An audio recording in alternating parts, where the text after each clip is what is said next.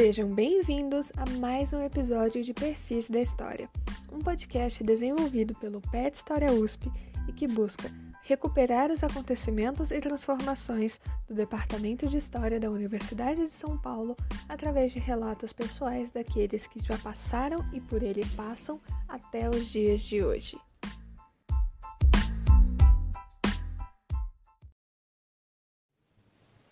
Professoras, vamos falar um pouquinho sobre né, o regime de contratação né, de professores temporários, no qual vocês estão abarcadas aqui na universidade. A primeira questão, é, gostaria de saber um pouco sobre o quanto as condições dessas contratações influenciam na viabilidade ou na inviabilidade da carreira acadêmica. Desanima, gente, para ser sincero, as condições que a USP determina para a contratação de professores temporários. Então, primeiro, sim, uma coisa que a gente deve ressaltar, isso é, não é culpa do Departamento de História. Né? A, a, USP é que determina o, o, nosso, as nossas condições materiais, né? o nosso salário, enfim. E, e a USP fez um contrato, pra, fez uma modalidade para professores temporários que não, é, a gente não é remunerada para, né, nós professores temporários, nós somos remunerados para as três esferas da universidade, em que nós fomos, inclusive, formados, né, investiram na gente. Eu tive curso de iniciação científica, de mestrado, de doutorado. O tripé da universidade pública. O tripé da universidade pública, ensino, pesquisa e extensão, a gente recebe só para ensinar. Então, a gente recebe é um, um contrato de 12 horas para trabalhar 40. Porque a gente não trabalha 12 horas. Uhum.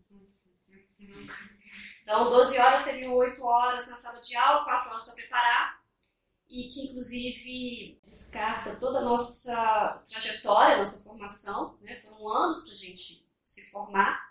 Então, quando eu, eu é, entrei como professora substituta no departamento, eu comecei a pensar. É, eu, comecei, eu me senti muito realizada, no sentido de eu virei professora de história. Era isso que eu queria. Eu entrei em 2003 na universidade com esse objetivo. Eu queria virar professora de história e muita gente falava comigo: Nossa, mas por que você vai fazer isso? Sim. Porque eu cresci, inclusive, com professores falando: Não sejam professores, não façam isso. Né? E aí, quando eu escolhi a profissão por gosto, por, por eu, é, as pessoas falavam: Por que você não faz administração? Por que você não faz isso? Por que você, né, pessoas da família, pessoas em torno? E eu falava: Eu, eu vou fazer o que eu gosto. Vou fazer o que eu gosto, então é, Pronto, acabou. E aí eu me senti então muito realizada quando eu percebi, nossa, é, era no final de 2019 e eu pensei, estou desde 2003, então em 2019, todos, e pensei em toda, toda a minha trajetória e, e me senti preparada, me senti realizada em certo sentido. Mas, durante o doutorado, eu tive bolsa da FAPESP, eu tive a oportunidade de estudar um ano no exterior, e a, a bolsa da FAPESP é, doutor, a, as bolsas da FAPESP são fundamentais e, e eu, eu, me senti também muito valorizada durante o meu doutorado por ter, contar com os recursos da, da FAPESP. Então eu, eu tinha, eu me sentia com recursos para pesquisar, para realizar plenamente a minha pesquisa. É, com, você tem a reserva técnica que você pode usar para viajar, para é, para pesquisar em outras bibliotecas e visitar museus, ver os seus documentos, comprar livros, comprar impressora, comprar computador. Isso é fundamental. Você se sente estimulado a pesquisar, você, a sua pesquisa flui. Quando eu, eu entrei como professora temporária, eu vi as minhas condições sendo minadas nesse sentido. Eu me vi tendo que reunir tudo aquilo que eu consegui juntar mesmo materialmente, recursos materiais, e pensei, ok, vou investir, é isso que eu quero, é a carreira docente, eu estou tendo essa oportunidade de iniciar minha carreira docente na USP, ótimo, mas eu vou ter que enfrentar o desafio da precarização levada ao limite, porque é isso. A gente só é, recebe um contrato de 12 horas, mas a gente não trabalha 12 horas, e a gente sabe que para a gente inserir, para a gente um dia ser uma, ser uma professora efetiva em alguma universidade no Brasil, a gente precisa, na, no momento do concurso, apresentar atividades, a gente precisa apresentar um currículo onde a gente é, que mostre a, a, a, atuação no ensino, na pesquisa e na extensão. Então a gente tem que continuar é, é, no tripé, atuando no tripé, mas a gente é remunerado só para uma é, função. Então isso é muito complicado, porque, né, é, falando abertamente, o salário de um professor temporário na USP não é segredo, e ele é seis vezes, cerca de seis vezes menor do que o de um professor efetivo. Isso traz limitações práticas na vida. A gente tem auxílio alimentação, que é muito bom, é fundamental, principalmente tendo em vista esse salário que a gente é, tem e que a gente, enfim, precisa abraçar porque a gente quer continuar na carreira acadêmica. A gente tem o auxílio alimentação, mas a gente não tem o auxílio refeição que os professores efetivos, os funcionários técnicos administrativos contam. Com esse, com, tem o VA, o Vale Alimentação, e tem o VR, o Vale Refeição. A gente não ganha, então a gente ganha o Vale Alimentação, que é, aceitam, ele é aceito em supermercados e padarias. Mas a gente não tem o, o VR, que é o Vale Refeição, por causa da carga horária do nosso contrato. Então, eles não fornecem para a gente. Isso, então, então o VR é, é, é, de acordo com, enfim, é isso, de acordo com a carga horária do trabalhador, então a gente não recebe o Vale Refeição, que é aceito em restaurantes. Durante, durante a pandemia, eu me vi, então, tendo que cozinhar porque era muito complicado. Depois a pandemia foi mudando, os, os, primeiro os supermercados não vendiam é, comida pronta, depois começaram a vender, então eu comecei a comprar comida pronta no supermercado para poder ter, ter o tempo integral ou, ou minimamente, mas a gente percebe no cotidiano as dificuldades. Então, eu, eu lembro que no início da pandemia eu não sabia o que fazer. Primeiro, eu sentava para preparar a aula e eu pensava, não, mas o feijão, eu não tenho feijão cozido, não tenho feijão congelado, não tenho isso, eu tenho isso congelado, eu tenho que fazer. São coisas assim que dividem a sua atenção, sabe? Uhum. E, que, e aí, nesses momentos, eu pensava, ah, se eu tivesse acesso à comida pronta. Entende? Então, é, e aí a gente vai tentando fazer com que o cotidiano seja favorável, tentando ter mais praticidade, tentando lidar com o salário de uma forma também com não, a gente tenta não perder o bom humor. Mas tem momentos que a gente se sente muito que eu, eu, eu tive momentos, eu já estou já tenho dois anos e meio na, como professora substituta na USP e eu comecei no início de 2020, né? Em 2019 eu dei algumas aulas, mas eu comecei a assumir uma turma no início de 2020, dei um, um mês de aula é, presencial e começou a pandemia, aí eu me vi tendo que transformar a minha casa na, em universidade, como todo mundo também, né? A comunidade USP, enfim. E, e aí eu foi, foi, foram momentos muito é, complicados. Então, eu, durante toda a pandemia eu tive é, que enfrentar esses desafios de dentro de casa e aí eu percebi como que fazia falta para mim a estrutura da universidade. Uhum. Porque eu precisava contar com a estrutura da universidade, porque a própria universidade não me dava condições para trabalhar dentro de casa, de forma plena, enfim. Então, a gente conta com muitas limitações. E, e, com, e, a gente tem que contar com a nossa, com a nossa vontade, com o nosso ânimo também, para não desanimar.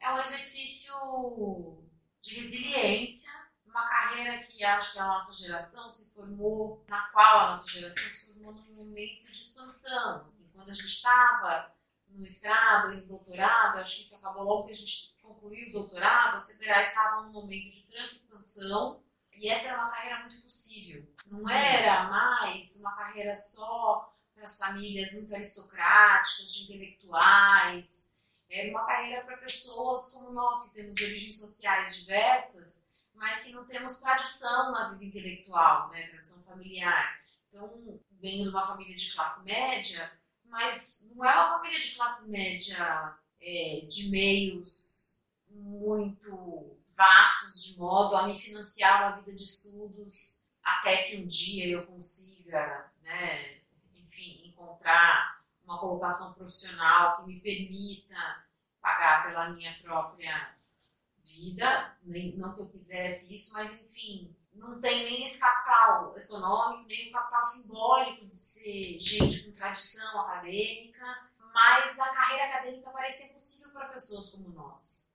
E em função de uma conjuntura de crise política e econômica e de projeto né, de desmonte da universidade pública, que continua em curso, essa carreira foi minguando.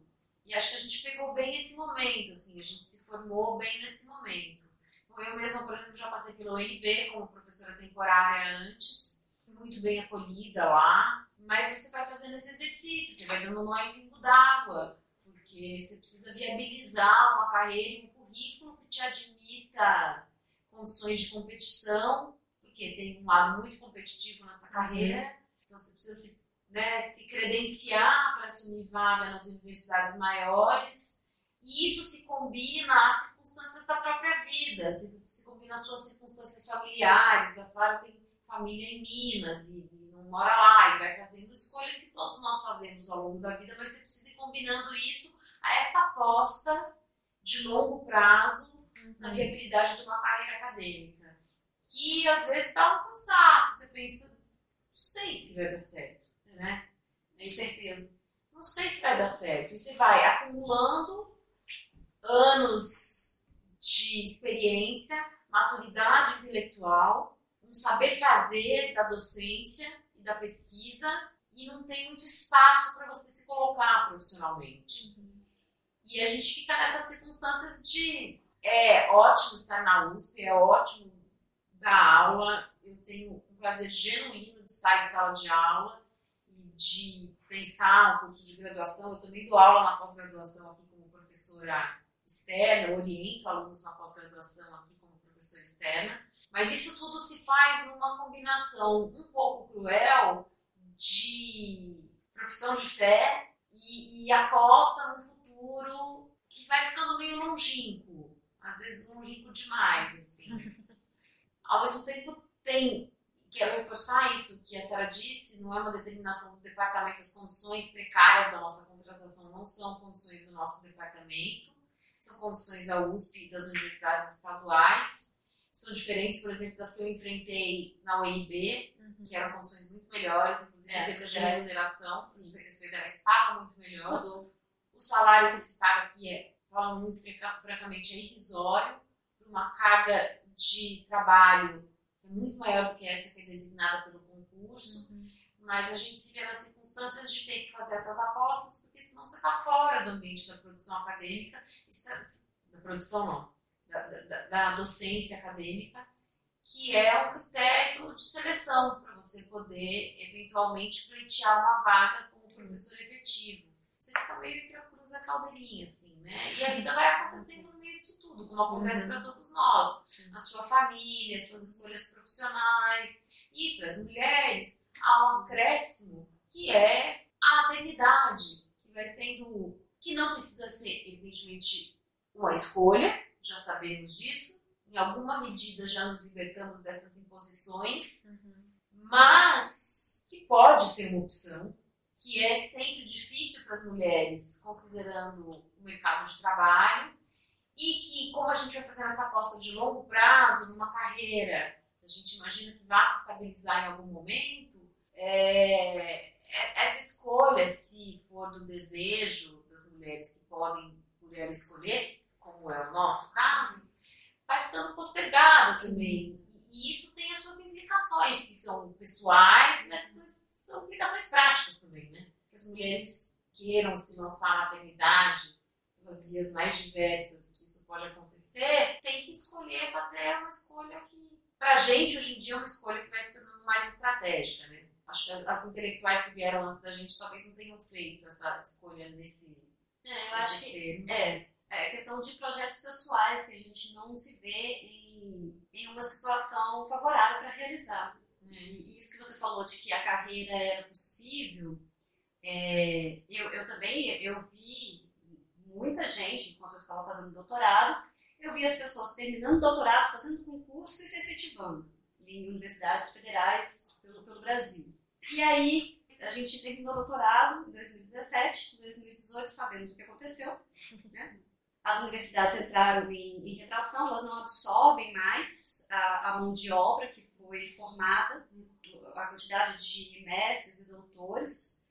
As universidades, como não estão mais em expansão, não absorvem, e o que acontece é que aumentou a competitividade, como a Marília falou, já é um ambiente competitivo, aumentou a competitividade e aí a gente, a gente vai se percebendo dentro das estatísticas que a gente analisa. Porque eu, por exemplo, não tenho problema em falar abertamente cinco concursos para professores efetivos. Eu vi cinco homens passarem. Eu nunca vi nenhuma mulher, nenhum dos concursos que eu fiz. As mulheres ficaram em segundo lugar, inclusive eu, eu fiquei em segundo lugar. É, fui aprovada, é, mas é algo assim que é complicado, porque, por exemplo, muitos amigos, muitas, é, algumas vezes, alguns desses concursos foram amigos meus, que eu não questiono de forma nenhuma a competência, mas a gente, quando a gente pega as estatísticas e a gente vê os departamentos, as universidades no Brasil, como que os quadros docentes é, são formados, a gente vê que ainda persiste a desigualdade de gênero, a desigualdade racial, e que essas pautas não foram avançadas, assim, né? não houve avanço, ou, ou houve um avanço muito, muito, muito, muito tímido. Então, eu acho que isso é bem, é bem complicado, porque é o que a Maria falou, a, a vida vai e, né, com, com, chegando aos 40 anos de idade, a gente começa a pensar o que, o que, e a gente vai vendo as pessoas ao nosso redor colocando seus projetos pessoais em, em, em prática. E a gente começa então a, a, a pensar sobre, sobre né, maternidade, sobre é, casamento, sobre ter uma, uma moradia é, fixa, coisas que, que são naturais quando você é, está chegando nos 40 anos. Eu, eu acho que, enfim, não, não problema em falar disso abertamente, porque eu acho que a, a universidade, né, os profissionais que atuam na universidade também têm uma, uma vida, a vida vai para além da academia, e, e acho que essas coisas têm que ser debatidas na universidade de, uma, de forma aberta. Então, enfim, acho que tem esses problemas a ser superados. E, e a gente fica pensando na incerteza, no, no, eles, eles, se a gente tomou a decisão certa em, em seguir a carreira são, acadêmica. São problemas que, evidentemente, atingem a toda essa geração de intelectuais, de doutores que foi se formando no rescaldo dessa tragédia que se abateu sobre a nossa democracia, mas elas têm, portanto, atingem indiscriminadamente ou amplamente homens e mulheres, mas há implicações de gênero. Sim. Há implicações de gênero nisso. E na maneira como as mulheres podem construir carreiras acadêmicas e, ao mesmo tempo, viver outras dimensões da vida pessoal que seriam difíceis de experimentar em combinação com o mercado de trabalho de qualquer maneira, mas que são ainda mais dificultadas em circunstâncias né, de um mercado de trabalho tão precarizado como esse que a gente encontra hoje em dia na, na academia. Eu não acho que seja, esse seja um tema suficientemente debatido, e eu estou falando agora de forma ampla, eu vejo um movimento de mulheres cientistas, por exemplo, tem pautado as condições específicas né, da formação acadêmica e do trabalho acadêmico para mulheres. A maternidade, mais uma vez quero sublinhar, não é um aspecto compulsório da vida das mulheres, mas é algo que faz parte da vida das uhum. mulheres e que impacta dentro das famílias as mulheres de forma diferente do que impacta os homens. É um aspecto de profunda dificuldade para as intelectuais que estão se formando desde, né, para as doutoras e para as intelectuais que estão se formando nesse período, sempre foi e eu, eu sinto que isso se agravou nos últimos anos, assim, e não uhum. acho que a gente debate isso adequado e suficientemente. Eu me lembro, desde que eu estava aqui na graduação, a gente tinha as creches na USP, uhum. é, que foram diminuídas enormemente agora, mas que eram um recurso fundamental para as mulheres poderem se formar na pós-graduação, para deixar seus filhos. Não vou nem entrar aqui no mérito de se os homens deveriam assumir essas funções ou não, porque a gente sabe. A gente sabe sim. sim. Mas também sabemos que as coisas não acontecem exatamente assim. Então, e essas estruturas, por exemplo, foram minguando dentro da universidade em função das restrições orçamentárias. A gente sabe que isso acontece é, em outras universidades também enfim, acho que esse é um tema amplo, diverso, mas a precarização da carreira acadêmica, que se espraia em amplo espectro, atinge as mulheres diferentemente, inclusive. Eu, eu, vou, eu vou ser muito sincera, eu não consegui pesquisar durante a pandemia. Eu não consegui escrever uma linha de nenhum artigo. Eu não consegui. Eu pesquisei muito, sim, eu, eu, não, não digo que eu não consegui pesquisar, eu pesquisei. E eu vi as minhas pesquisas se materializando em aulas, uhum. para preparar aulas. Eu vi que a importância da, da biblioteca para mim e, e, eu comecei também a refletir muito sobre a divisão sexual do trabalho, porque eu comecei a, a, a perceber, a refletir sobre como que a nossa sociedade está estruturada para que as mulheres cooperem, para que os homens trabalhem, para que os homens se dediquem ao trabalho especializado. É, e não acontece da mesma, não acontece o inverso. Os homens não assumem as tarefas domésticas, não é, não tem, não, não é estimulada uma sensibilidade para que os homens cooperem para que, que as mulheres possam sentar e, e, trabalhar e se dedicar e escrever um artigo. Então a nossa sociedade tem de forma ainda muito naturalizada o fato de mulheres estarem é, trabalhando dentro de casa e enquanto os homens poderem é, trabalhar mesmo que dentro de casa, né, durante a pandemia a gente viu isso, mas eu ficava, às vezes, é, pensando, por que, que eu não consigo? E aí eu pensava, será que eu estou me atrapalhando na organização do meu tempo, isso e aquilo? Mas a, a gente fica, fica numa... É, e, e, me vi, então, numa... A gente, e a gente se vê numa situação de desvantagem, porque como é um ambiente muito competitivo e na hora dos concursos eles vão olhar as quantidade, a quantidade de artigos que você publicou e, se você não consegue manter um, um, ritmo, só que, enfim, a vida vai além, é, é muito complicado. É, eu, eu, eu, acho isso muito.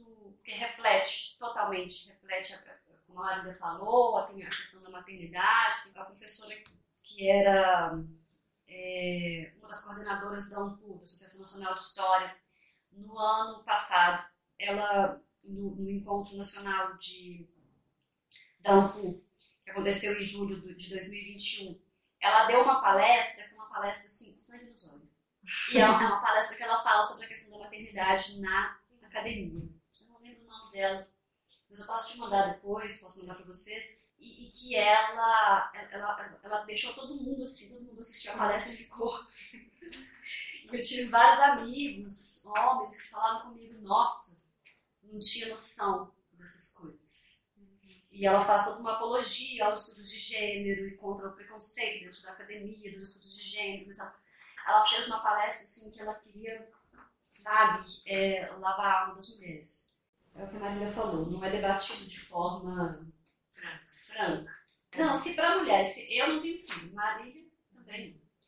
É, já é difícil. Só a carreira acadêmica. Muito em função da carreira acadêmica, assim. É, eu, eu, acho porque a gente sabe que a gente, que a gente, a gente sabe que, que não é à toa que mulheres sem filhos elas não conseguem se dedicar mais tempo ao trabalho especializado, né? enfim. Se, a, se uma, uma mulher com filho, pra, pra, ela tem que ter muita estrutura, uma rede de apoio é, para poder se dedicar ao trabalho acadêmico. É um trabalho que muitas vezes ele é minucioso, então é muito é muito complicado.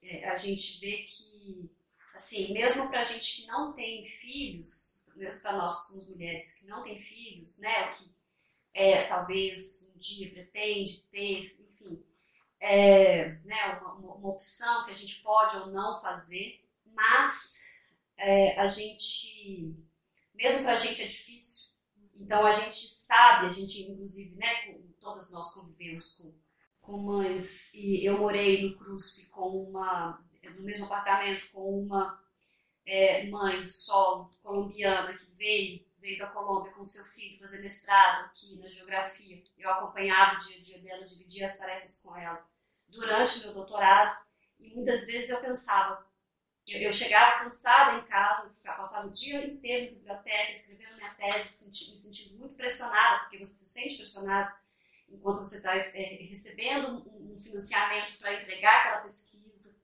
E eu chegava em casa, às vezes, ainda pensando na pesquisa, e aí tinha uma criança de 8, 9 anos de idade, querendo contar que, as descobertas, do, do que, o que ela descobriu do, do mundo. E, e, enfim, então, e eu pensava, às vezes, eu pensava sobre que eu, que eu tinha virado pai, sabe? É, dura, não, não digo mãe, porque a mãe, né, então, mas que que eu tive um filho durante o doutorado, simplesmente porque eu estava dividindo o, o apartamento com uma doutoranda, que agora é doutoranda, mas que estava, mas que enfim, que precisava de um apoio. E aí a gente, enquanto feminista, a gente se, a gente se vê na, na né, a gente se, se vê na, naquela situação de compartilhar com uma, a maternidade com uma mulher e sentir aquela experiência, como que aquela experiência, ela, na verdade, poderia ser muito enriquecedora, porque eu, eu muito do que eu vivi, eu a gente, muito do que a gente vive está na no, isso é evidente, isso reflete na nossa pesquisa. Então, as reflexões que a gente faz na, na, no cotidiano da gente, a gente usa também na pesquisa e, sabe, a pesquisa ajuda a gente a, a, refletir sobre o cotidiano, é uma via de mão dupla. E, e eu vejo que, eu falo isso com os alunos, que a, a, a gente vê no, no, nos trabalhos finais dos alunos a, reflexão crítica do dia a dia. É, é, óbvio, é preciso, é preciso ler muito no curso de graduação em História para você ter um suporte teórico, mas não é só leitura. Você precisa usar aquela leitura para você ter um pensamento, um pensamento que tem um potencial transformador, sabe? Então eu acho que essas experiências elas deveriam engrandecer e não diminuir a nossa carreira acadêmica. Acho que, enfim, é, é, deveria, né? Você que estuda maternidade, que está num, grupo que é, eu acho, eu acho as pesquisas fantásticas, as pesquisas do grupo dela. Eu sei né, as coisas deveriam mudar. O modo como, como a, a, a academia percebe, pensa, o modo como a academia é estruturada, a tal objetividade nos currículos, né, nos concursos, enfim, tudo isso deveria ser revisto numa, nas universidades que, que são, né, que é um ambiente primordial para discutir desigualdade e que, na verdade, perpetua muitas desigualdades. É, então, a professora Sara fez um estágio durante o doutorado na Universidade de St. Andrews, na Escócia, e é, a gente queria perguntar um pouco sobre essa né, experiência e sobre também essa questão da, da contratação temporária, se você percebeu ela fora do Brasil também. Sim. Não, colegas já me disseram que nos Estados Unidos tem um é uma prática de colocar pós-doutorandos para é, dar aula meio que nesse esquema de como professores temporários, mas eu não vi isso na Universidade de St. Andrews, na Escócia. É, mas eu tive uma experiência muito interessante lá, que foi de acompanhar os concursos de contratação de professores, né, de docentes, e, e aí eu, eu vi que é, os alunos participam os alunos são estimulados a participar, porque o representante discente, ele vota junto com a banca. Interessante. Nossa. Isso é muito interessante. Bastante. Interessantíssimo. Os alunos participam do processo seletivo, eles têm voz ativa. Nossa, isso é muito, isso é, é muito legal. Eles justificam por que, eles estão votando para a banca. Uhum. E, e, aí eu lembro que. Alunos de graduação? Graduação e pós e representante discente da graduação e representante discente da pós. E cada um tem um voto. E aí o, o, a gente assistiu, eu assisti junto com os alunos de pós a, é, as aulas dos professores, né, as, as provas didáticas. E depois, é, no momento que a banca se reuniu, a gente foi para uma sala e a gente se reuniu e a gente tinha que escolher um, um para votar e, e, fazer uma justificativa. Uhum. E os representantes discentes, eles eles que foram é, coordenando ali o, o, o, debate. E aí eu lembro que a justificativa, que a gente, é, então, deu uma nota para cada, cada aula, né, em conjunto, todos os alunos de pós-graduação, é, e a gente, né, e os alunos de graduação se reuniram de forma separada, mas aí nós justificamos que aquele professor o professor, né, o que, o que nós é, era um docente que ele é, poderia orientar, atrair muitos alunos de pós-graduação para pesquisar com ele por causa do, do tema. Então, é, eu achei essa experiência muito interessante. E aqui na USP, apesar do concurso ser público, em todas as universidades os concursos são públicos, os os alunos eles não assistem os processos, eles não se envolvem, talvez por desconhecimento, mas não é difícil saber. É só pedir na secretaria para mandar o calendário, porque o calendário é público. O calendário do concurso público, o concurso é público. Pode assistir essa aula. Os alunos podem acompanhar todo o concurso, que geralmente dura uma semana, enfim. E, e eu deixo aqui o meu conselho de que eu acho que os alunos deveriam, na medida em que. Nos compete também. né?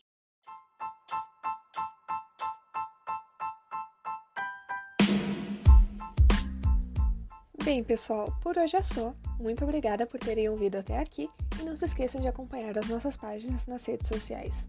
Um abraço e fiquem ligados em mais episódios de Perfis da História.